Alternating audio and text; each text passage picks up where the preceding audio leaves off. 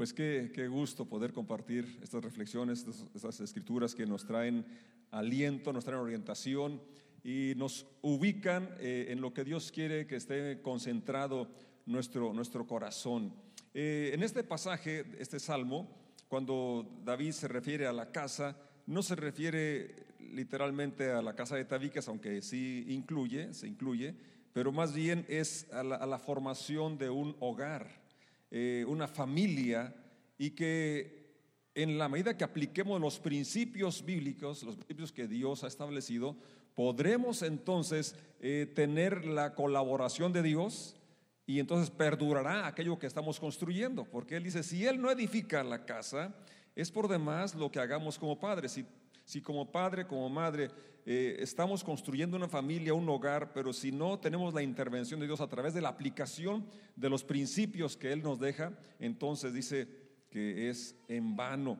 Que también la seguridad, ciertamente hay que poner candados y cadenas y lo demás, alarmas y todo lo que esté a nuestro alcance, pero si Él no vigila, si Él no cuida de nuestra seguridad, es por demás todo eso. Entonces podemos confiar en la provisión de Dios.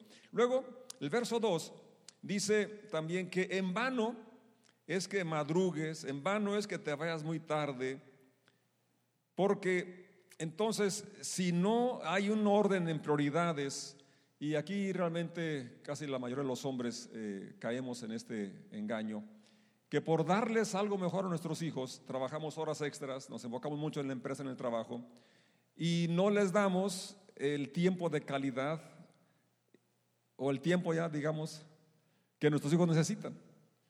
Nos enfocamos en darles algo material y a veces los privamos de lo más importante que es nuestra presencia, que es nuestro afecto, que es nuestro cariño, que es el tiempo de jugar, el tiempo de, pasar con ellos. La niñez es fugaz, es decir, se pasa bien rápido. Ya cuando acuerdas ya están grandes nuestros hijos, ya cuando nos damos cuenta ya se, quieren casar o se casaron ya están bigotones o ya están este, lejos, es decir, están en la casa, pero ya no está esa relación estrecha que, quisiéramos que, continuara. Decía Chuy el viernes, ¿por qué sucedió esto? Y, cómo no debe suceder? Porque el corazón de Dios, el plan de Dios es que haya una relación estrecha todo, todo el tiempo en, la relación padres e hijos, como vamos a ver enseguida en otros pasajes de la, de la palabra de Dios. Entonces, el, el salmista dice, y ahora David fue padre, y no fue un padre perfecto, como tampoco yo lo soy. Y esto eh, nos, da cierto ánimo, ¿verdad? Porque a veces vemos a personas en el Antiguo Testamento eh, muy espirituales y los tenemos en un nicho, pensamos que es inalcanzable eh, ese nivel de espiritualidad que tuvieron. Pero la verdad, la Biblia es un libro real que no esconde las fallas, no esconde los fracasos, los pecados de los hombres, incluso personas como, como, como David, de quien Dios dice que era un hombre conforme a su corazón. Pero si tú ves su vida como padre, realmente fue un fracaso. Nada más mira, ¿verdad?, cómo su pecado trajo una maldición sobre su familia, cosa que él mismo dijo, él debe pagar en cuatro tantos el que tal cosa hizo. Y se desencadena una serie de, tragedias sobre su familia por su, por su conducta equivocada, por su pecado.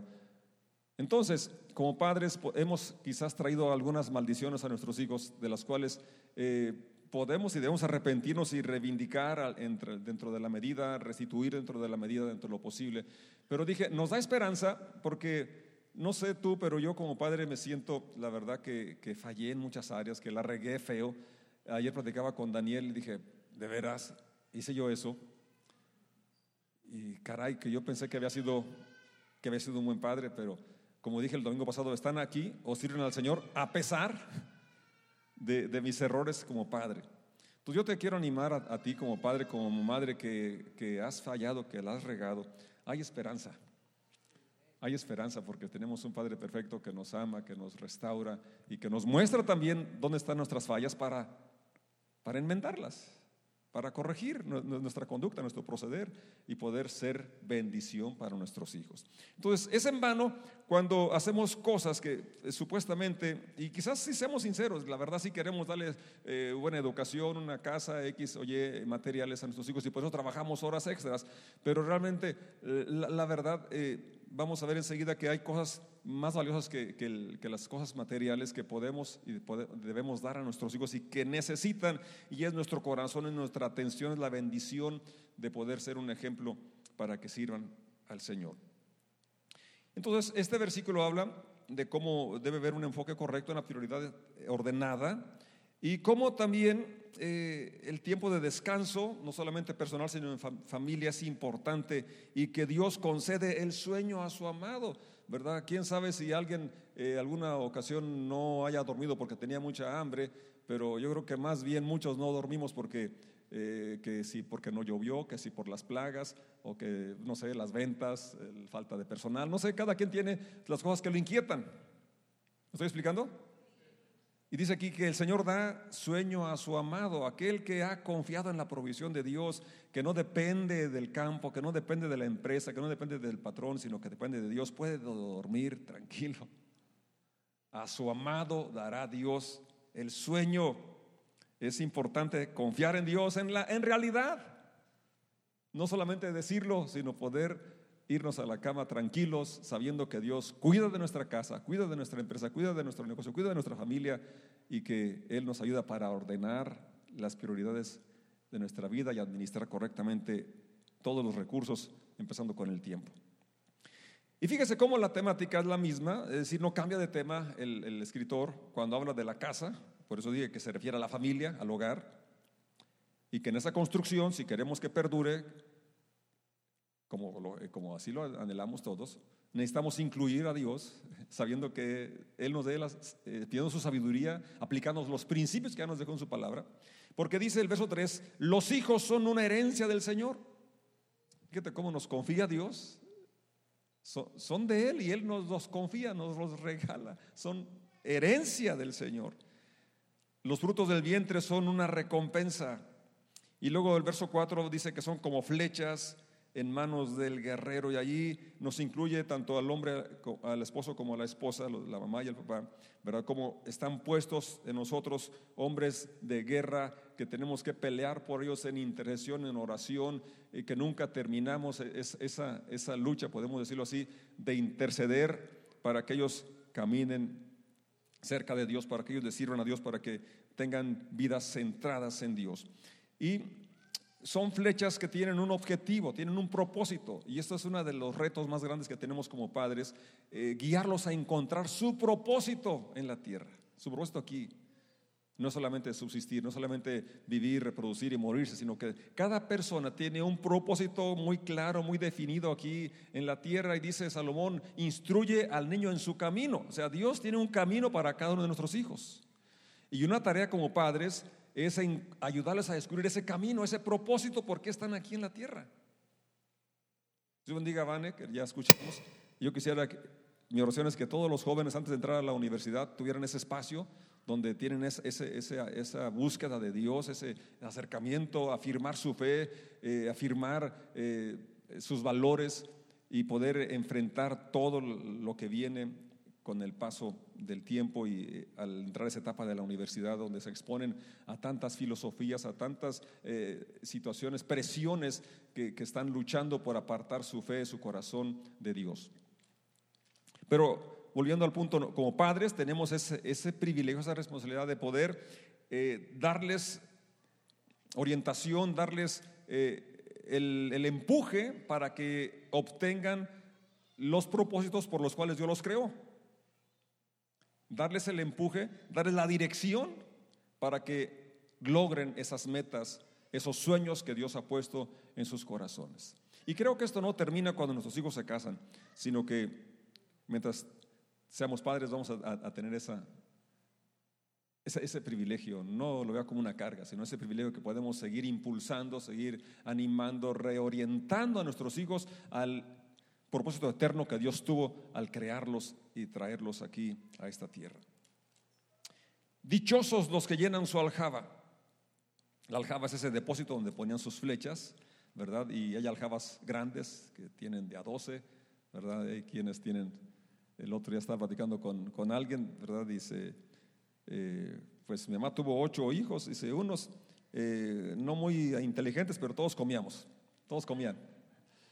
Porque le dicen, ¿cuántos hijos tiene? Pues, pues 10, 12. Y todos vivos, pues unos no muy vivos, pero, pero le entran muy bien a los frijolitos. ¿verdad? Entonces las aljabas son diferentes tamaños, unos tienen cinco, nosotros tenemos nada más tres, la aljaba estaba chiquita, queríamos seis y dijo mi esposa, no, nada más con esos tres, bueno, está bien. Entonces las aljabas son de diferentes tamaños, pero cada flecha tiene un propósito. Si tienes tres, tienes uno, eh, tienes diez, tienes quince, no sé, los que sean, pero tienen un propósito y son una herencia del Señor, son cosa de estima, es algo que no se nos debe de olvidar, son herencia del Señor y Dios te confió, te los confió, uno, diez o los que sean, Dios te los confió, Dios nos los confió. Y tienen un objetivo, tienen un propósito aquí en esta tierra. Y nuestra tarea como padres es ayudarlos a entender, a encontrar ese propósito. Dice, instruyelo en su camino y cuando sea grande no se apartará de ella. Dichosos, siéntete feliz porque llenaste tu alcaba con esta clase de flechas y no será avergonzado por sus enemigos cuando litiguen con ellos en los tribunales. Los, los siguientes salmos eh, bueno, algunos de los salmos, por ejemplo el, 145, 146, nos hablan de algunas características de Dios como nuestro Padre. Estos días he estado leyendo los salmos y, miraba cómo en uno y en otro lugar siempre el salmista estaba recalcando las cualidades de Dios como Padre, como nuestro Padre. Y yo les, les invito que, que lo leamos porque Dios quiere que ahora como padres, como madres podamos reflejar esas cualidades a la, hora de, tratar con nuestros hijos y de hecho en general. Eh, el Antiguo Testamento cierra con una promesa, el capítulo 4, verso 6 de Malaquías, ahí termina lo que es el Antiguo Testamento, y está diciendo en ese pasaje que Dios, antes de que viniera el Mesías, enviaría al profeta Elías y que a su predicación, a su mensaje, haría volver el corazón de los padres a los hijos. Ahora, ¿por qué dice que lo haría volver? Porque se había alejado porque no estaba centrado donde debería estar, porque estaba enfocado en otras cosas. Y el salmo que acabamos de leer nos está diciendo, ¿verdad? Precisamente el verso 2, que una de las distractores más grandes, sobre todo de los hombres, es que eh, se enfoca en, en lo material, en la empresa, en el trabajo, y deja en otro término al cónyuge y a los hijos. Cuando el orden correcto es Dios, la esposa o el esposo, el cónyuge, los hijos y el trabajo después. Ahora dirá, dirá usted, eh, es que así es. Bueno, muéstreme su agenda. Es decir, ¿cómo invierte el tiempo? Porque el tiempo es el que dice dónde está mi corazón. El tiempo que invierto en las cosas, donde gasto mi dinero, es, donde, es lo que manifiesta dónde está mi corazón. ¿Me estoy explicando? ¿Sí? Entonces, ¿por qué puede ser en teoría? No, es que sí, yo tengo bien ordenadas las prioridades, yo sé que así es. Bueno, puedes saberlo, pero realmente, si analizamos nuestra agenda, ahí nos vamos a dar cuenta dónde realmente está nuestro corazón. ¿Sí? Entonces, por eso dice Malaquías que a la predicación del, profeta Elías, él haría volver el corazón de los padres a los hijos, porque se había desviado, se sigue desviando y tenemos que estar conscientes de esto, ¿verdad? Ahora, esto sucedió en parte con Juan Bautista, porque él preparó el camino para la primera venida del Mesías. Pero ahora tú y yo como iglesia estamos preparando el camino para la segunda venida del Mesías. Y el efecto del mensaje debe ser el mismo, hacer volver el corazón de los padres a los hijos. Y una vez que el corazón de los padres vuelva a los hijos, el corazón de los hijos va a volver a los padres. Muchas veces nos lamentamos, no, es que mi hijo eh, ya está más en la computadora conmigo, está más en el celular que conmigo, ya está X y Y. Bueno, pero es que el problema realmente somos los papás. Bueno, quizás ustedes no, pero yo sí. Que primero nuestro corazón se distrajo, se enfocó en otras cosas. Y el efecto del Evangelio, el, el, efecto de la vida transformada se va a mirar en eso primordialmente, según cierra el Antiguo Testamento. Y el Nuevo Testamento está el cumplimiento de esa profecía que al mensaje del Evangelio el corazón de los padres volvería a los hijos. El corazón de los hijos volvería a los padres. ¿Cómo sería nuestra sociedad si se cumpliera esta, esta palabra? ¿Qué familia no quisiera ser parte de esta congregación si, si esto lo estuviéramos viviendo en la realidad? Esta sería la mejor forma de evangelizar. impactante, irrefutable, al ver en la práctica estas familias unidas donde el corazón del papá está en los hijos y el de los hijos en los papás. Qué, qué armonía, qué alegría en cada hogar. Nada, cero violencia. Cero divorcio, cero separaciones. El cielo en la tierra. Y eso es lo que dijo Jesucristo. No dirán él aquí o allá porque el reino de Dios entre ustedes está en la práctica. Y esto es alentador porque esas son las buenas noticias para ti, para mí hoy. Que hoy, eh, como iglesia, tenemos el espíritu de Elías para seguir preparando el camino para la segunda venida del Mesías. Entonces, permitamos que la palabra nos inspire, nos llene el corazón de esas cualidades del Padre Celestial y podamos empezar a, hacerlo realidad en la relación con nuestros hijos, en relación con nuestros padres. Yo me siento privilegiado, afortunado porque tengo hijos y tengo a mis padres todavía. Si tú los tienes también, dale gracias a Dios. Pero vamos a hacer realidad esta palabra. Que como padre nuestro corazón esté en nuestros hijos. Y como hijos también nuestro corazón vuelva a nuestros padres. Y entonces estaremos preparando el camino para el Mesías. Preparando el camino para la segunda venida del Señor. En Mateo capítulo 19, porque es importante ver cómo Jesús vivió el Evangelio, cómo no solamente lo predicó, y concretamente en relación a esto del corazón a los hijos, el corazón en los niños, en corazón a los marginados, a los vulnerables. Mateo 19, 13 al 15 nos dice, cierto día algunos padres llevaron a sus niños a Jesús para que pusiera sus manos sobre ellos y orara por ellos. Pero los discípulos regañaron a los padres por molestar a Jesús. Pero Jesús les dijo, dejen que los niños vengan a mí, no los detengan, pues el reino del cielo pertenece a los que son como estos niños. Entonces les puso las manos sobre la cabeza y los bendijo antes de irse. En los tiempos de Jesucristo, tanto niños como mujeres no contaban, no tenían derechos civiles. Y esto es tan cierto que incluso Mateo cuando relata una ocasión cuando fueron alimentados cinco mil, ¿qué dice? Cinco mil hombres, los que conocen la historia, sin contar a los niños ni a las mujeres. ¿Por qué no los contó? Porque no contaban. Y ellos mismos habían sido, habían sido impregnados por, la, cultura helenista, romana, ¿verdad? Donde, donde eran un cero a la izquierda, tanto mujeres como niños. No tenían voz ni voto. Entonces, ¿para qué los contamos si no cuentan? Y fíjense cómo Jesucristo, ¿verdad? Vino a decir, ¿cómo que no se cuentan? Él tiene, él tiene cuidado de nosotros desde, desde, desde que fuimos concebidos. Para Él cuenta toda, toda vida del ser humano, no importa el sexo y, la edad ni la etapa en la que estemos. Entonces, Él hace eh, eco con estas palabras, ¿verdad? Y yo eh, realmente quiero que nos las llevemos en nuestro corazón porque estaremos haciendo posible, construyendo la familia, el hogar que nuestros hijos necesitan. El hogar debe ser un oasis, un lugar donde uno quiere llegar, como hijo, como, como esposo o como esposa. No, no un lugar donde se evita. Mucha gente en lugar de llegar, hombres en lugar de llegar a su casa, llegan a la esquina con los amigos, porque en la casa, pues, la verdad está difícil la situación. Y algunos hijos también.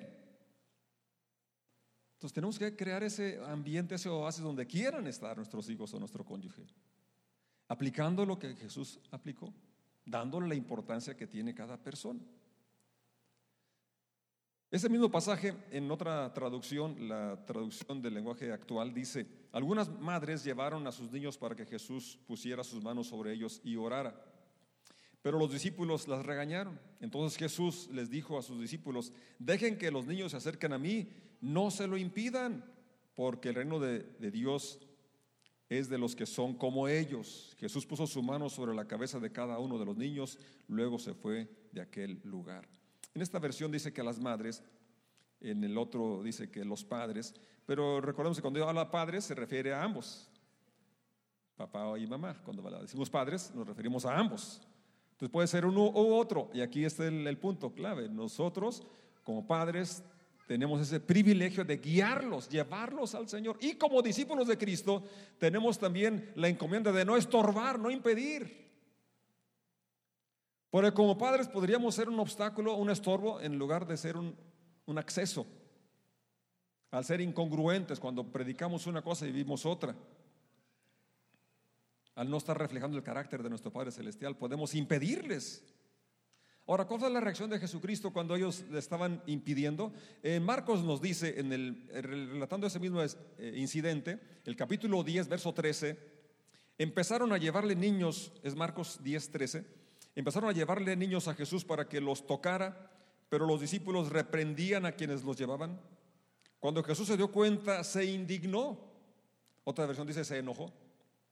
Y les dijo, dejen que los niños vengan a mí y no se lo impidan porque el reino de Dios es de quienes son como ellos.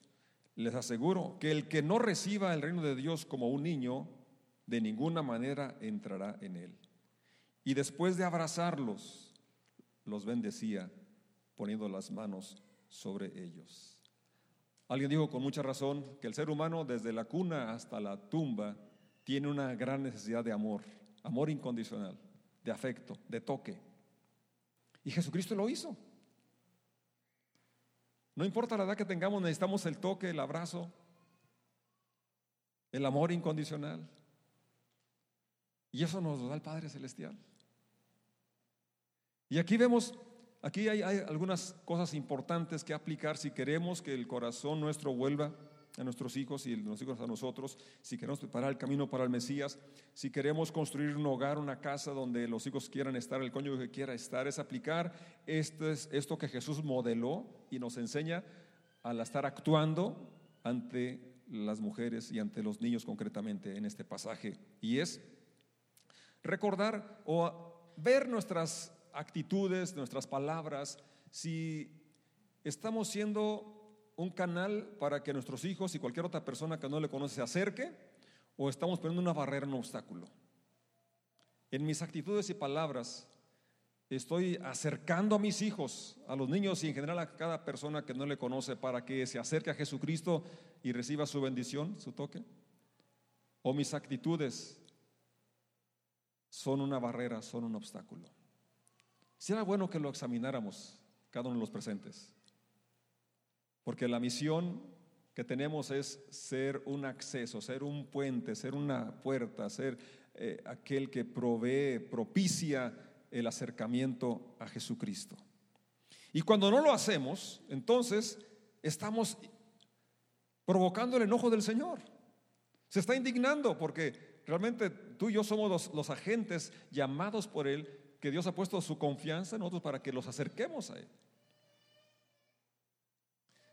Y Él quiere que como su cuerpo seamos las manos que los bendicen, los brazos que abrazamos y la boca que da palabras de ánimo, que levantan, de afirmación, de que sí se puede.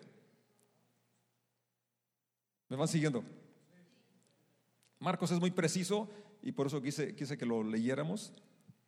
Si volvemos a leer Marcos 10, 13, empezaron a llevarle niños. Yo, yo, quiero, yo, yo deseo, anhelo que tú y yo empecemos a llevar no solamente niños, sino cada persona que no conoce a Jesús, para que sean tocados por Él.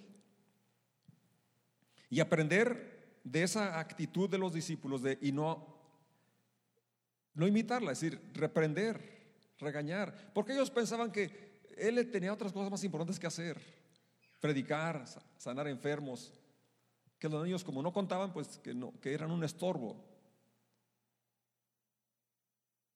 Y para él son tan importantes como un adulto también. Entonces, que no hagamos nada que impida que una persona se acerque al Señor. Porque Él dice, dejen que los niños y cada persona que no le conoce vengan a mí. No se lo impidan. Porque el reino de los cielos, el reino de Dios es de quienes son como ellos. ¿Cómo es un niño? Un niño es confiado. Así es. Un niño depende Un niño cree. Entonces Dios espera que cada uno, no importando la edad, podamos ser así como un niño para entonces participar de esa bendición. Pero no solo eso, sino poder también ahora dispensar esas características que nuestro Padre Celestial tiene. El verso 16 dice, después de abrazarlos, los bendecía, poniendo las manos sobre ellos. Eh, hay una tendencia que, se está rompiendo y gracias a Dios por eso, pero eh, yo recuerdo, por ejemplo, tengo una, escena muy marcada cuando íbamos eh, en una ocasión, mi papá y yo iba manejando, yo tendría, no sé, unos nueve años, empecé a manejar muy chico, y me tendió el brazo, así, y a la fecha recuerdo ese incidente porque era poca las veces que me abrazaba. Pero después ya de muchos años, eh, ya casado, después de una reunión de pastores, dice mi papá, hay que hacer más seguido estas reuniones para abrazarnos, para poder abrazar a mi hijo. Dice, pero ¿por qué tiene que ver reunión de pastores para abrazar a su hijo? Pero eh, hay muchas cosas que, por el machismo y cosas culturales que habíamos heredado y que se están rompiendo y se tienen que romper. Jesús abrazó a los niños. Yo espero que ustedes, papás, eh, abracen más a sus hijos. Y como, como familia también dispensemos más la bendición y podamos estar conscientes que hace falta las dos cosas, tanto el toque, el abrazo, el saludo afectuoso, como las palabras de bendecir. Bendecir es decir palabras positivas, palabras de bien. Tú puedes, sí se puede. Estoy contigo, voy a apoyarte. Palabras de bendición. Y sobre todo el amor incondicional, que es algo con lo cual Dios nos trata. Si estamos aquí, si podemos acercarnos a Dios como sus hijos, es por su pura gracia y misericordia. Porque como escribió el, Salmo, el salmista también en el Salmo 103, porque no nos ha pagado conforme a nuestros pecados. Y lo dice como el Padre se compadece de los hijos, se compadece el Señor de los que le temen. Dice mi esposa, ahí debe decir como la madre se compadece, porque ustedes los padres son bien duros. Y tiene razón, ¿verdad? Porque la, verdad, tanto la, madre como el padre eh, complementamos eh, y hacemos lo que Dios quiere que hagamos en cuanto a la crianza y dirección de nuestros hijos. Y obviamente que la, la mamás, las mujeres reflejan el corazón de, paternal de Dios. Pero, repito, como adultos, como padres, si estamos hoy aquí es por la pura misericordia de Dios. Entonces Dios espera que así seamos con nuestros hijos, con esa misericordia. Y Él dice que Él es lento para la ira, grande en misericordia, que no contenderá para siempre ni para siempre guardará el enojo. Y luego menciona, ¿verdad?, lo inmenso que es su misericordia, cómo engrandeció sobre nosotros, porque así como está eh, el espacio, así, así está su misericordia. Como está lejos el oriente del occidente, hizo alejar nuestras rebeliones. Ese es el carácter que Dios espera que reflejemos como padres. Y por eso es que necesitamos acercarnos todos los días a Él, porque humanamente no lo tenemos. Pero Él quiere darnos e investirnos para poder ser entonces lo que Él espera que seamos. Voy a invitar que estemos de pie y le demos gracias a Dios porque podemos edificar su casa, su iglesia podemos edificar nuestro hogar con su bendición, con su participación. Así iniciamos y así quiero concluir en el Salmo 127. Si el Señor no edifica mi familia, si Él no edifica mi empresa, en vano trabajo. Porque como dijo el Señor Jesús, ¿de qué le sirve el hombre que granjea el mundo y sus riquezas si pierde su alma? ¿De qué sirve que te hagas rico millonario si pierdes a tus hijos, a tu cónyuge? Entonces el corazón debe volver primeramente a Dios y luego aquello que es nuestra herencia, nuestros hijos. Y cuando esto sucede, el corazón de ellos volverá a nosotros. Y estaremos construyendo una casa que va a perdurar. Que aunque venga la tormenta, como el Señor dijo, porque viene la tormenta, sí, de hecho, algunos la están pasando. Pero si la casa está construida sobre la roca, es decir, sobre la obediencia, poner en práctica los principios que tenemos en su palabra, entonces va a soportar, no importa la tormenta que sea. Esto está garantizado, está probado. Y también lo contrario está probado. Pero hoy tenemos la oportunidad de reiniciar o de retomar el rumbo o de afirmarlo. Y darle gracias por esta oportunidad.